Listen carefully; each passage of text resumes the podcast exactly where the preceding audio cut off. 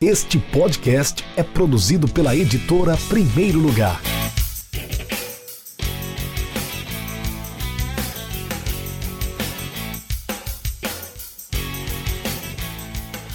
Olá, internauta ouvinte do Café com Editor, o podcast da editora Primeiro Lugar. Eu sou Rafael Moraes, editor da Primeiro Lugar. Você conhece, me conhece de outros carnavais. Estamos no ar com mais um episódio do programa Futebol e Resenha. Esse é o episódio de número 2. Você lembra no programa de estreia? Eu, Tony Vitorino e Pablo Pereira falamos sobre Copa América, falamos sobre seleção brasileira, sobre Neymar também. E hoje nós vamos falar de Copa do Brasil, Campeonato Brasileiro da Série A e também Libertadores da América. Bom, deixamos de delongas, quero dar as boas-vindas aos nossos convidados, os debatedores de hoje. É, no ar comigo, o Tony Vitorino. Olá, Tony, seja bem-vindo mais uma vez ao Futebol e Resenha. Obrigado, amigo, por mais um convite aí. Estamos nessa mais nesse debate agora para ajudar, para debatendo sobre futebol, que é um tema que gostamos tanto. Junto conosco também um convidado especial, Tony, um dos autores da Primeiro Lugar, ele que é coautor do livro Adeus Copa, 11 craques do Mundial 2018 em crônica e prosa. Eu falo dele, Diego Breno, ou DB, para os mais íntimos, os que conhecem o Diego, o Diegão há mais de dois dias, né? Tudo bem, DB? Como vai essa figura ilustre do nosso jornalismo? Olá, Rafael. Olá, Tony. Olá, amigos. Satisfação estar por aqui e vamos embora aí comentar o que é que tem de assunto interessante, a gente vai debater por aqui. Bacana, então vamos iniciar o nosso bate-papo sem, sem muita conversa. Vamos iniciar sobre Copa do Brasil. Primeira pauta do Futebol e Resenha de hoje: Copa do Brasil. Confrontos definidos. Já tem jogo essa semana. Vai ser na quarta-feira, dia 7. Cruzeiro e Internacional vai ser no Mineirão, porque o jogo do Grêmio, que vai ser contra o Atlético Paranaense, a outra semifinal vai ser só no dia 14 de agosto, ou seja, na outra quarta-feira. E eu queria começar levantando essa bola. Será que vai dar Inter e Grêmio? Será que vai dar um Grenal nessa final, Tony? É, eu acho que os times gaúchos estão bem aí, né? Os dois estão nas, é, nas semifinais da Copa do Brasil e estão também nas quartas de final da Libertadores, né? É, esse confronto Inter e Cruzeiro aí tem, são confrontos de, de técnicos que estão há bastante tempo no, no, no, comando de seus times, né? É, Mano Menezes no Cruzeiro e Odaí Helman no, no, no, no, Internacional. Mas o Inter eu acho que tem um certo favoritismo nesse confronto. O Cruzeiro vem mal, né? Foi eliminado da Libertadores, está na zona de rebaixamento próximo ali no, no Campeonato Brasileiro. Já tem um certo desgaste do elenco com o Mano Menezes, então acredito que o Inter é favorito. E no outro confronto, eu vejo um pouco mais de equilíbrio entre Grêmio e Atlético Paranaense, apesar do Grêmio com um leve favoritismo, um pouco maior por, por causa do elenco que tem, né? Mas o time do Atlético é muito bem treinado, foi eliminado agora é, pelo Boca Juniors na Libertadores, mas jogou de igual para igual nos dois confrontos. É um time que tem um padrão de jogo muito, muito bem treinado lá. Eu acho que é capaz de termos um Grenal sim, viu? Na, na, na final da Copa do Brasil. Seguindo nessa discussão sobre Copa do Brasil, Diego, uh, seus prognósticos, suas apostas, Cruzeiro e Inter no Mineirão, quarta-feira que vem, né? E depois tem Grêmio Atlético Paranaense. Quem são os favoritos na sua ótica? Olha, Rafael, é, se você pegar por tradição em Copa do Brasil, você observa que Cruzeiro e Grêmio são os francos favoritos, né? Uh, a gente já sabe a as conquistas que o Grêmio, o próprio Cruzeiro tem na competição. O Cruzeiro aí vai em busca do tricampeonato, né? Seguido, praticamente. E assim, cara, é, é, é, são competições que eles estão acostumados. A gente fala que quando se na Libertadores os argentinos e uruguaios são copeiros, Cruzeiro e Grêmio são copeiros na Copa do Brasil, né? Então é, é uma, uma projeção que, se você for pegar por esse lado, aponta as duas equipes. No entanto, a gente tem um internacional muito bem treinado pelo, pelo Aldair, né? Um time que tem tá pegando corpo, a gente percebe até mesmo na, na atuação da equipe na Libertadores, né? Então, assim, é um confronto diante de um Cruzeiro que no Campeonato Brasileiro não está tão bem, mas é copeiro na competição da Copa do Brasil. Então, uh, ah, para esse duelo fica meio difícil você dizer quem é o grande favorito, né? Mas diante de todo, a, a, toda a projeção, de todo o contexto que vem é, rondando para essa partida, eu aposto, se for para ter um, um, uma, digamos assim, apostar no time, eu apostaria no Cruzeiro, certo? Porque, ok, Campeonato Brasileiro é uma, são uma competição de longo, longo tal, mas uh, como é questão de mata-mata, um jogo, dois jogos muito bem difíceis, né? Então uh, eu apostaria no Cruzeiro. No outro lado, se você tem o Grêmio e o Atlético Paranaense, como bem o Tony falou, uh, o Atlético foi muito bem, está muito bem treinado pelo pelo pelo o Thiago, o Thiago Nunes, né? Isso. Então uh, a gente observa que também será difícil uh, para o Grêmio. A gente sabe que o Renato já está há bastante tempo na, na equipe do Grêmio. O Thiago vem de um trabalho do Fernando Diniz, né? então também já tem um, uma, uma, uma, cancha à, à frente do, do Furacão. E assim, serão dois jogos completamente muito bons, mas se for para dizer e pegar toda a mística e tal, eu apostaria uma final entre Cruzeiro e Grêmio. Mas eu ainda tenho minhas ressalvas porque eu acho ainda que o. Eu acredito que o Inter e o Grêmio vão priorizar a Libertadores. Sim, sim. Em meio à, disputa a disputa da, da, dessa fase final de Libertadores e a disputa da fase final da Copa do Brasil, a Libertadores, claro, tem um peso maior. E claro que os clubes vão priorizar, e priorizar a gente sabe que dá resultado, né? Principalmente no início do ano, o Grêmio faz muito isso, de, de poupar jogadores no campeonato gaúcho para entrar na Libertadores e no Brasileiro já mais inteiro, né? É, principalmente porque os clubes brasileiros não conseguem ter elencos, reservas à altura dos elencos titulares. E eu acho uma coisa interessante falar também, eu estava até lendo, eu estou lendo um livro, gente, chamado As Noites Europeias. É um livro da editora Corner. E esse livro tem um, uma fala lá de um jornalista italiano da década de 60, 50, 60. Ele diz é, que ele considerava que o 0 a 0 era o resultado mais perfeito, porque provava que as duas linhas defensivas das duas equipes foram perfeitas nas partidas. Tem um pouco de ressalva também, porque eu acho que os ataques não foram tão perfeitos para poder terminar em 0 a 0 mas eu trago essa discussão para a Copa do Brasil para lembrar do estilo Mano Menezes de jogar. Né? O Cruzeiro na Libertadores ele acabou pagando por isso. Ele jogou em casa contra o River Plate e mesmo assim adotou uma postura, é, digamos, é, reativa, né? não conseguiu fazer, fazer jus a jogar em casa, mas na Copa do Brasil, mata-mata tem muito disso, né? Às vezes o, o, o time que joga mais precavido consegue avançar, mesmo que seja um 0 a 0 mesmo que seja na disputa de pênaltis. E essa questão do Inter e o Grêmio estarem focados na, na, na Libertadores e de o Cruzeiro e o Atlético Paranaense estarem mais dispostos a, a, jogar o tudo ou nada na, na Copa do Brasil, acho que é bem relevante. Eu acho que o Cruzeiro, por ter o Mano Menezes com, sempre com estratégias boas nesse sentido, leva um pouco de vantagem nessa, nessa disputa, Tony. É, de fato, o Atlético Paranaense ele tem um projeto né, de, de, entrar é, no, no hall ali dos grandes clubes do Brasil. Então ele tem essa meta, ele sabe, eles sabem que não tem muitas chances no Campeonato Brasileiro, que é um campeonato de longo prazo, de, de regularidade. Então vão investir tudo aí na Copa do Brasil. E o Cruzeiro também não tem chance no Brasileiro, está lá embaixo, né? Tá brigando contra o rebaixamento nesse momento, acredito que vai melhorar. E de fato já tem ali o conhecimento, né? Já ganhou os dois últimos, as duas últimas Copas do Brasil. Mano Menezes tem a, a, a manha, digamos assim, de mata-mata, mas eles é, também estão com problemas agora com essa eliminação da Libertadores. Para, é, tem um problema na, na, direção do clube, né? Então, questão de polícia e tal, investigações. E agora tem problemas no elenco também. Parece que começou uma, uma rixa antiga aí entre Fred e Mano Menezes, e então eles têm que resolver esses problemas. O Cruzeiro está com muitos problemas nesse momento.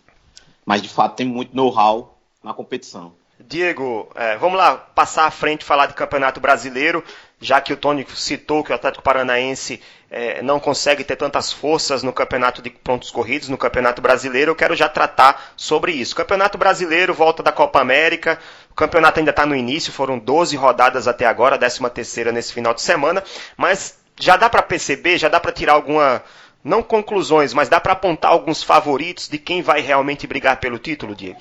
Olha, Rafael, ainda eu penso que essa, essa parte de você já definir quem será o campeão brasileiro, ainda para mim é muito, ainda é muito cedo, tá? Claro, a gente vê projeções o próprio Santos, né? Muita gente não falava no Santos como grande, um dos favoritos a, a conquistar o título.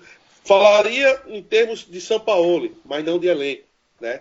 Então, uh, o Santos provando que o trabalho está sendo bem feito, está sendo bem realizado. A gente sabe que os dois times hoje, financeiramente bem falando, Flamengo e Palmeiras, uh, são os francos favoritos, né?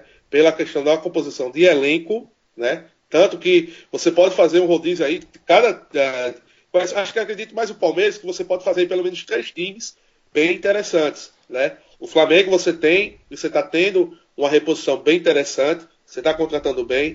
Uh, a gente percebe que assim fica uma briga, talvez, né?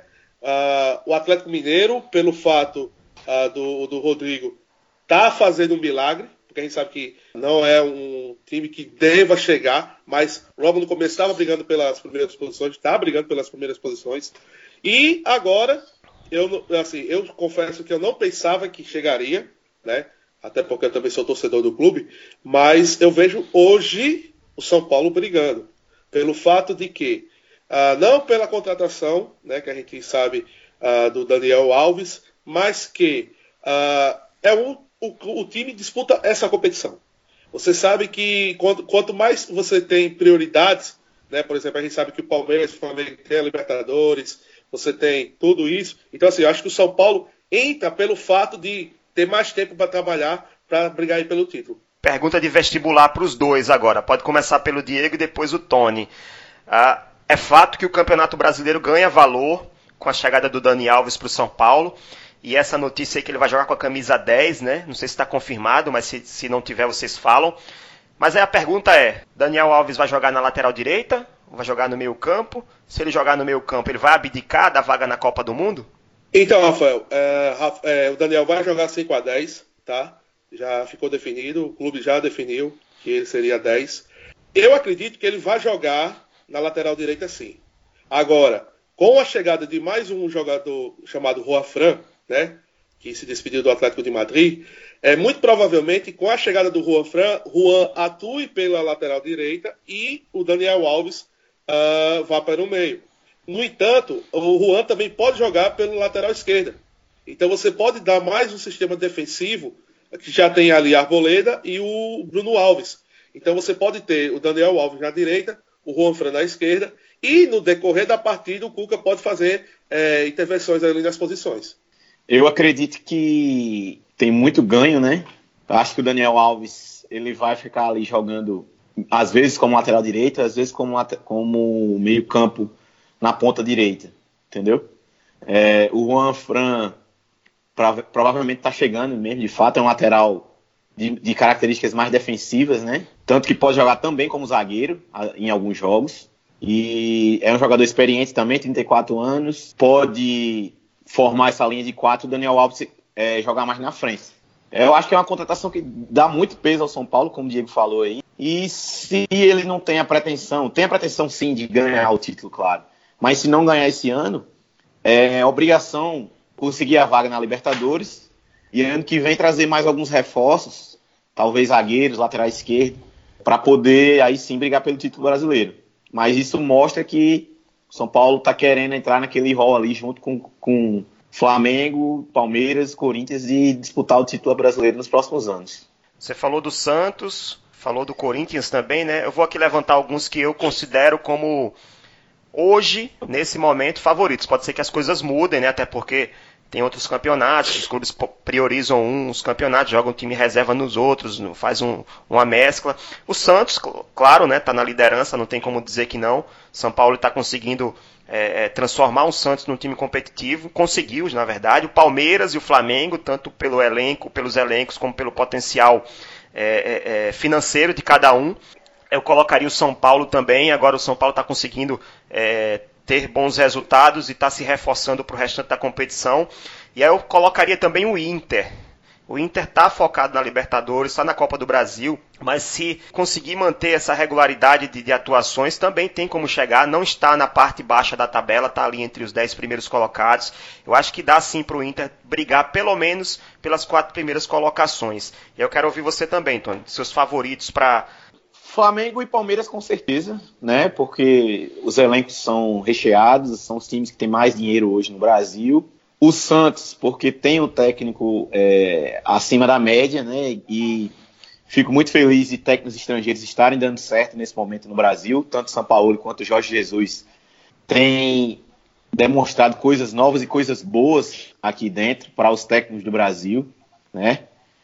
É, o São Paulo faz um trabalho excepcional no Santos, monta, é, monta o time ao seu modo. É um time que tem bons jogadores, né? O Carlos Sanches, Diego Pituca, Marinho, é, o Jean Mota, são jogadores muito bons. Marinho chegou agora recente, tem, fez contratações pontuais, mas sempre Goleiro bons Everson. jogadores. Não, não, não são grandes estrelas, mas são bons jogadores. Isso. Isso. Tem dois goleiros muito bons, né? O Vanderlei e o Everson tem uma zaga boa. Então acho que o Santos é um dos favoritos, sim. O São Paulo, eu acredito que vai chegar para uma vaga na Libertadores. Não acredito em título para o São Paulo esse ano. Porque é, não vejo umas, um, zagueiros bons suficientes para garantir um campeonato. Para finalizar esse assunto de campeonato brasileiro, porque ainda tem a Libertadores para a gente comentar, eu queria só falar um pouquinho dos nordestinos no, no, no brasileiro desse ano. O Bahia é o 12 colocado. O Ceará está na 13 terceira e o Fortaleza 14 quarto. Estão ali bem próximos, né? O Bahia tem 16, Ceará e Fortaleza 14 pontos. O CSA, o CSA o que está destoando um pouco, está na 19 posição.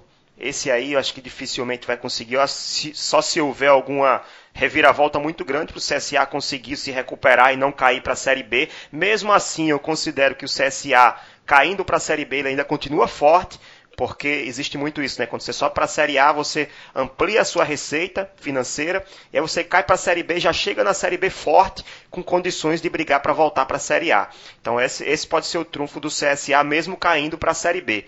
E aí tem o Esporte, que está em sexto lugar na Série B, o CRB em oitavo e o Vitória na 19 colocação. Ou seja, é, dificilmente vamos conseguir manter esse, essa quantidade de quatro clubes nordestinos na Série A de 2020. Diego. Rafael, só um, uma ressalva aí na questão do, do, Quando um time nordestino, por exemplo, por causa das receitas, cai e tal, e se mantém forte. Nem sempre, né? Porque a gente sabe que a administração também interfere nisso daí. Então a gente sabe que, por exemplo, uh, pela má gestão do clube, às vezes a dívida se torna bem maior. Então, assim, não, não dá um caráter definitivo que vá brigar forte ainda para voltar. Uh, tá ali brigando para tentar, quem sabe, voltar. Claro, concordo. Existem circunstâncias, né? Por, o que eu quero dizer é que subindo para a Série A, mesmo que você caia para a Série B, você vai conseguir fazer um caixa suficiente para que você entre na Série B do ano seguinte em condições de voltar competitivamente, né? Mas não significa que a gestão dessa, dessa grana seja feita da maneira correta. Por exemplo, o Vitória embolsou é, milhões de reais da TV e hoje está na 19 colocação da Série B, quase caindo para C. Tony. É, eu ia falar exatamente do Vitória, né? Entrar nessa, na linha do que o Diego falou, o Vitória está praticamente querendo, querendo, pedindo, implorando para ser rebaixado para a Série C, né? Com toda a torcida e dinheiro que tem. Mas eu acho, por exemplo, na Série B, eu acho que o esporte está ali em sexto lugar, acho que vai brigar até o final para subir para a Série A esse ano. O Vitória, se vocês puderem escutar depois o podcast do Dinheiro em Jogo, do Rodrigo Capello, ele fala sobre isso, sobre o balanço financeiro do Vitória e mostra o quanto o Vitória, é, entre aspas, torrou a grana, a receita que conseguiu da TV nos anos anteriores e hoje está numa situação assim de dívidas e sem condições de investir. Essa semana vai passar na ESPN o Bola da Vez com o presidente do Bahia. E aí é importante assim que a galera que gosta de futebol ouvir a entrevista, ver a entrevista e o quanto mostra que o Bahia também a gente sabe que teve esses problemas, chegou à Série C, foi difícil, foi indo, foi indo, foi indo, voltou para A, depois caiu, voltou de novo. Então assim mostra que a gestão que está tendo agora é bem diferente e interessante de ver para outros clubes também copiar e fazer boa gestão na, na, nas suas administrações. Nessa linha ainda eu queria ressaltar é, o bom trabalho dos clubes cearenses na Série A, né? É, eles têm conseguido é, bons resultados na Série A. O Fortaleza está muito bem treinado pelo Rogério Ceni, tem tirado pontos de times bem maiores, bem mais, bem mais capazes financeiramente. O Ceará também parece que ia patinar, mas está conseguindo também se recuperar aos poucos. Então eles têm tudo aí para se manter na Série A para o ano que vem, junto com o Bahia, que faz um trabalho excepcional. Pauta 2 do nosso programa, mata-mata versus pontos corridos. Agora eu quero ver essa polêmica aí. Eu vou logo lançar uma, uma bomba aqui para vocês. Primeira pergunta é para o Diego. Se pontos corridos fosse bom, a Copa do Mundo não deveria, não deveria ser em mata-mata, não é isso? Cara, situações completamente diferentes. É, eu percebo que a Copa do Mundo é questão. Você também não vai ter o ano todinho para você disponibilizar jogadores dos clubes para defender a seleção. Então, já vai, mata por aí. Uh, é uma competição de um mês que, na teoria, dá para você desenvolver bem. Então, não vejo o porquê do mata-mata, diferentemente dos clubes. Porque aí você vai observar que o cara tem todo o calendário, tem todo o planejamento, e aí você pode trabalhar completamente. Mas essa, essa, essa, essa comparação, digamos aí, seria para mim, para mim, totalmente irreal. É assim, eu sou adepto do modelo que está atual, de termos uma competição de mata-mata com, com a Copa do Brasil, tem a Libertadores e tem um campeonato brasileiro de regularidade e tal, que vai manter ali. E eu, e eu sou adepto de que seja estendido para todas as séries, para que os clubes possam jogar o ano todo, né? Empregar os jogadores, né? Tem muito jogador no Brasil, então eles precisam trabalhar, empregar os clubes terem receita. Então, eu sou adepto de que eles tenham Pode ser que na série C e D ali você faça um mata-mata no final, como tem na, nas ligas europeias e tal. Enfim, mas eu acredito que os pontos corridos ele traz mais e é uma questão cultural. A gente cada ano a gente reclama dos pontos corridos, mas é uma questão cultural da gente poder acompanhar o clube ali de virar uma cultura de você ir ao estádio, de você comprar o pacote de pay-per-view, entendeu? É uma cultura que o brasileiro está adquirindo, ainda é uma coisa recente ainda, são só, desde 2003, são 16 anos só, e anteriormente era só mata-mata, então acho que aos poucos as coisas vão melhorando, a gente já vê um, um, as médias de público vem aumentando, você vê clubes como Fortaleza, como Ceará, como Bahia, boas, boas, boas médias de público nos estádios, Palmeiras, Flamengo, Santos, os clubes estão sempre aí com boas médias, então eu acredito que a receita atual é a ideal e mantém os clubes na ativa durante o ano todo.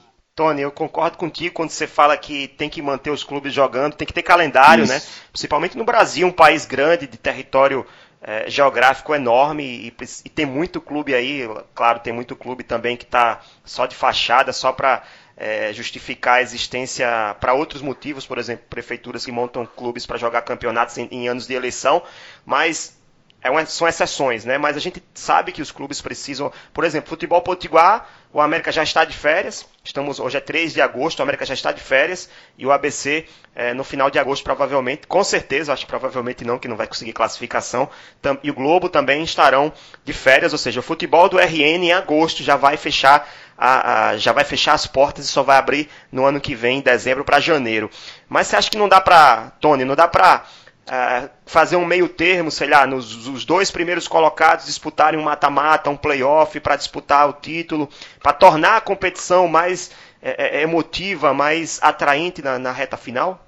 Não, pode se pensar nisso, sim. Mas é porque já temos as competições de mata-mata. Temos a Copa do Brasil. Poderia se criar uma Supercopa do Brasil, vencedor do Campeonato Brasileiro contra o uhum. vencedor da Copa do Brasil, como tem na, nos países europeus, na Argentina, no Uruguai.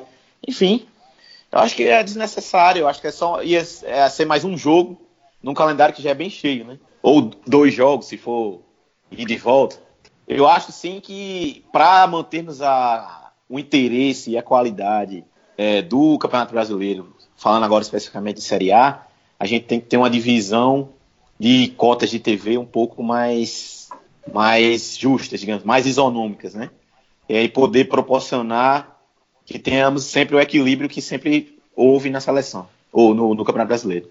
Ok, então vamos falar de mata-mata. Não quero saber de pontos corridos agora não. Acabou essa história de pontos corridos. Libertadores da América, tivemos os jogos das oitavas de final e ficou definido uma mini Copa do Brasil nas quartas, né? Quatro clubes brasileiros brigando por, digamos, uma vaga na final, duas vagas na semifinal e uma vaga na final da Libertadores. Dia 20 de agosto, Grêmio e, Grêmio e Palmeiras. Isso já na sequência do onde eles vão jogar, né? O Grêmio vai jogar em casa o primeiro jogo. Dia 21, Flamengo e Inter. Jogaço. Dia 21, LDU do Equador contra o Boca Juniors. E dia 22, River do Piauí e Cerro Port... River do Piauí não, River da Argentina, River Plate Que que é isso, hein? River Plate e Cerro Portenho do Paraguai. Quatro brasileiros na disputa, dos oito, quatro são brasileiros, mais dois argentinos, poderia ser até três, porque o São Lourenço ficou na fase passada, mas poderia muito bem ter se classificado. É, eu acho que é um reflexo é, de muitas vagas né, que a Comembol abriu para o futebol brasileiro e futebol argentino. É, ou realmente o futebol brasileiro está mesmo é, so, se sobressaindo sobre os demais, Diego? Olha, Rafael, é, eu não vejo é, essa questão de você ter a sobressair ou coisa do tipo. Eu acho que o brasileiro aprendeu a jogar bem a Libertadores, né? A gente sabe que o Brasil, até o final dos anos 90, o Brasil não era tão uh, ligado na competição. E aí, quando você teve o São Paulo de Tele, começou a ter uma nova visão dessa, dessa, dessa competição. Então, você passa a ver que os brasileiros começam a investir mais na Libertadores. Hoje, todo mundo quer disputar a Libertadores. Hoje, todo mundo quer jogar a Libertadores. E se você observar os, é, essa mini Copa do Brasil, né, nas quartas final da Libertadores, você observa que são times que ou ganharam recentemente, né, como no caso do Grêmio, ganharam também o Internacional, ou times que ainda faz muito tempo que não ganha e passaram a investir, como o Flamengo e Palmeiras. Então você percebe um, um, uma dedicação maior da, das, dessas equipes brasileiras. Né? Então a gente já vê uh, uma, uma, um estilo de jogar, já vê que o brasileiro gosta da competição. Então, assim, é, não vejo como uma, uma, uma digamos, sobressaída ou ser maior do que os argentinos. Os argentinos, a gente sabe, são copeiros demais, mas os brasileiros passaram a ver a Libertadores com outros olhos. O nosso tempo já está bem corrido, Tony. Eu vou fazer um, algo diferente agora. Eu quero um, um bate-bola. Vou falar, eu vou fazer a pergunta, quem é o favorito do confronto, e aí Tony responde, Sim. Diego responde em seguida, tá bom? Só para a gente andar mais rápido nessa, nessa, nessa parte aqui do podcast. Dia 20, Grêmio e Palmeiras, Tony. Favorito? No jogo de ida, eu acho que o Grêmio, mas no confronto, Palmeiras. Uh, no confronto todo, Palmeiras favorito, mas eu acho que passa o Grêmio. Flamengo e Inter, Tony. É mais equilibrado. Eu acho isso aí eu vou apostar no Inter. Vou apostar no Inter. Acho que o Flamengo ainda não está preparado para ganhar a Libertadores esse ano, não. Bom, é um jogo muito equilibrado, né? O Inter ah, nessa reta final da Libertadores vem jogando bem. Eu vejo o Internacional passando para a semifinal. LDU versus Boca Juniors. Aí é Boca, Boca Juniors, com certeza. Foi finalista do ano passado e tá bem, contratou o De Rossi agora também, vindo da Itália, eu acho que o Boca passa. Não tem nem o que dizer, Boca. River e Cerro Portenho, Tony. River Plate, atual campeão, e aí vão na semifinal repetir a final do ano passado, River e Boca. Sem, sem arrudeio nenhum, River Plate. Então eu vou aqui para os meus, meus confrontos. Grêmio e Palmeiras, eu, eu acredito que o Grêmio está apresentando o melhor futebol, apesar de ter caído em relação ao ano passado. O Grêmio passa pelo Palmeiras. Eu ainda aposto no Flamengo. Eu sei que o Inter está apresentando futebol até um dos melhores da, da, da, América, da América do Sul. Mas eu acho o Flamengo está numa empolgação tão grande que eu acho que vai entrar vai entrar com intensidade tão grande para esse confronto que pode até levar. Então eu ficaria com o Flamengo. E os confrontos dos argentinos é muito difícil você apontar que LDU e Cerro Portenho consigam eliminar os dois favoritos, né? Boca Juniors e River Plate. Eu acho que esses passam. E o meu favorito, a minha final favorita, eu tô é muita dúvida entre Grêmio e Flamengo e Boca e River. Boca e River é impossível você apontar um favorito, mas entre Grêmio e Flamengo, Boca, eu gostaria de ver uma final Flamengo e Boca Juniors. Eu gostaria de assistir essa final. Tony, sua final favorita, quem seria? Inter e Boca. É, Inter vou com Tony. Inter e Boca. Inter e Boca, Flam... então todo mundo concorda que o Boca é um dos grandes favoritos ao título, né?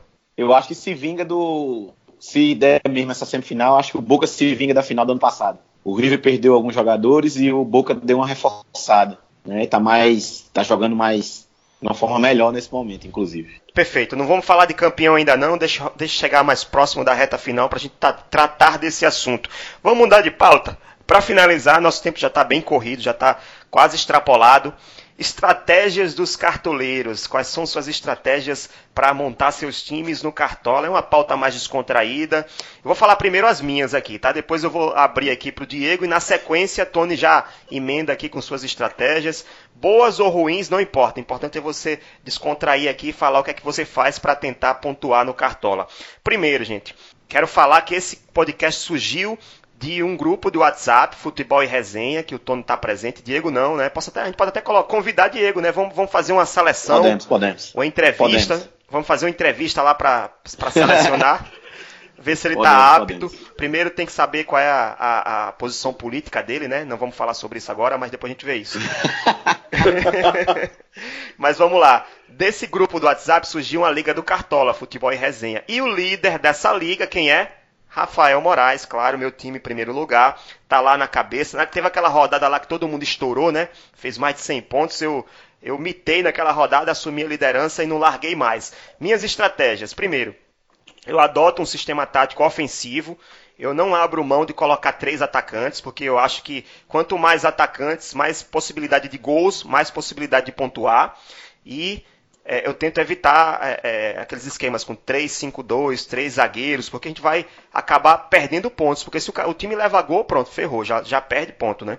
E a cada rodada eu vou analisando quais os times que têm menos chances de tomar gols para escalar a minha defesa. Por exemplo, essa rodada eu escalei a defesa praticamente toda do Santos, que eu acho que o Santos não vai tomar gol.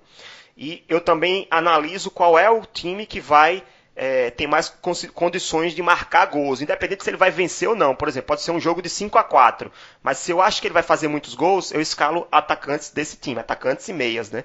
Eu evito escalar também é, jogadores mais defensivos de meio campo, porque não é uma regra, mas normalmente eles pontuam menos. Então a cada rodada eu vou apostando em dois ou três times para montar o meu time e está dando certo não à toa eu sou o líder do grupo e vou ganhar aquela camisa no final da competição. E Diego, quais são suas estratégias aí? Bom, Rafael, é, eu normalmente eu uso o 4-3-3 também, né? A parte logo, também não abro mão de três atacantes, uh, principalmente sabendo uh, com os times que tem. Normalmente uh, Flamengo é muito bom na parte da, da ofensiva, você tem o próprio, dependendo, né? O próprio Palmeiras, então, assim, é, eu não abro mão de três atacantes.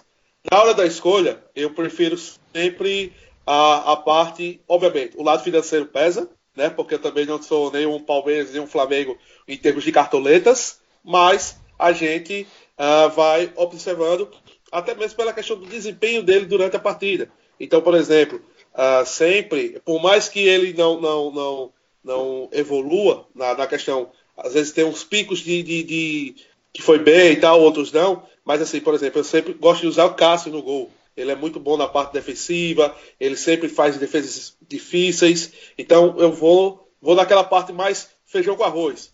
Escolho os caras já bem tradicional e tal. E dependendo, aí a gente arrisca mais com algum alguém mais lá na frente, né? Com, em termos financeiros. Mas assim, eu não tenho muita coisa. É igual na minha época de videogame, em que os caras, os feras, sempre fazia tática, botava não sei quem, não sei quem lá, e mexia aqui, mexia aqui e tal. Eu vou sempre no básico, vou tranquilo. Tô aí sempre nas ligas que eu estou participando. Eu sempre fico meia, no meio da tabela, né? Porque eu sempre vou na humildade, aquela coisa toda. E aí depois a gente começa a utilizar as nossas ferramentas para ir ah, brigando, tanto terceiro, às vezes a gente chega a liderar grupos, mas ligas, desculpas, mas é assim, sempre do feijão com arroz, na maior humildade. Então acho que o Diego Breno como treinador, Tony, não é o Sampaoli, ele é mais um estilo, estilo Filipão, né? Gosta de jogar lá clássico. na ligação direta, é o clássico. Tradicional. É o tradicional, Tony. Eu também monto no 4-3-3, é o primeiro ano que eu participo, que eu tenho atuado todas as rodadas assim no Cartola, tenho gostado bastante. É, eu também faço isso. Basicamente eu coloco os jogadores que têm mais chance de fazer gol no ataque, nos três atacantes, é, no meio-campo eu vario entre bons passadores, né? Porque o passe certo vale muito ponto para meio-campo. E é, meio-campos que fazem gols. E na zaga, jogadores de times que provavelmente não vão tomar gols, né? E o goleiro também. Isso aí tem que sempre levando em consideração a, a, o dinheiro. Eu também tô que nem Diego ali no meio, da, no meio da, das ligas, no meio da liga da, da, da gente lá, né, Rafael? Uhum. Mas eu espero subir aí aos poucos, tenho aprendido cada rodada aí. E investido nesse sentido aí, de jogadores que façam gol.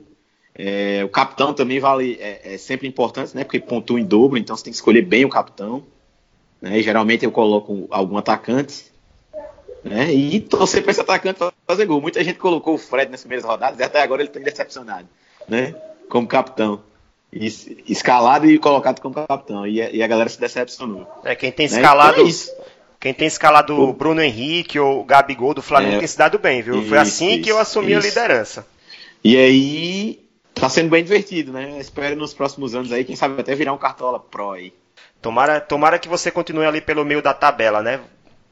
Vá ganhar outra liga, essa não. Mas aí, gente. Eu vou ó, me recuperar, ainda tem muita rodada pela frente. Seguinte, Diego, é, vamos mandar para você um formulário de inscrição do nosso grupo Futebol e Resenha para você preencher, para a gente decidir se você realmente ating, é, se você preenche todos os requisitos básicos e profissionais para entrar no grupo Futebol e Resenha, tá bom? Beleza, cara. Valeu, vamos lá, vamos, vamos passar essa lista aí. Espero Valeu. que você aceite.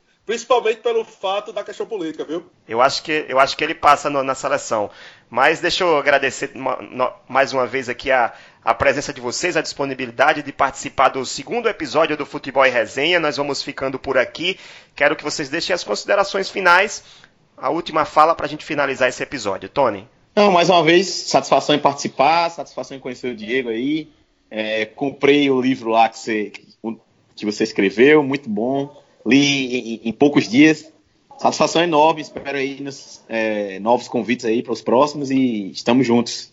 Vamos em frente. Valeu, Tony, prazer em conhecê-lo tal. Valeu, Rafael, pelo convite.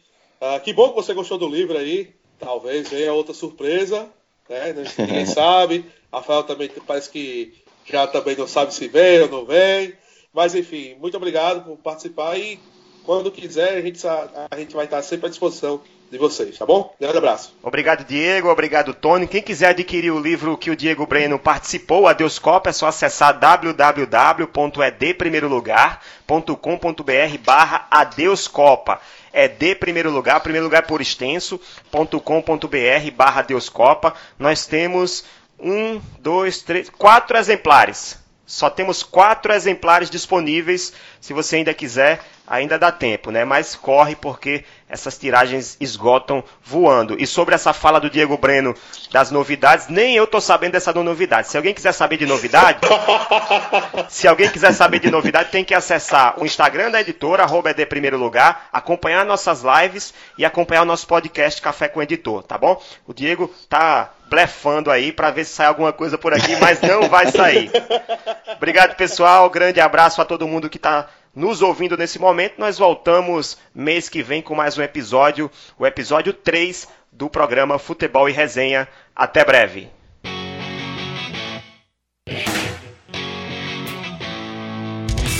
Acesse www.edprimeirolugar.com.br e conheça nossos livros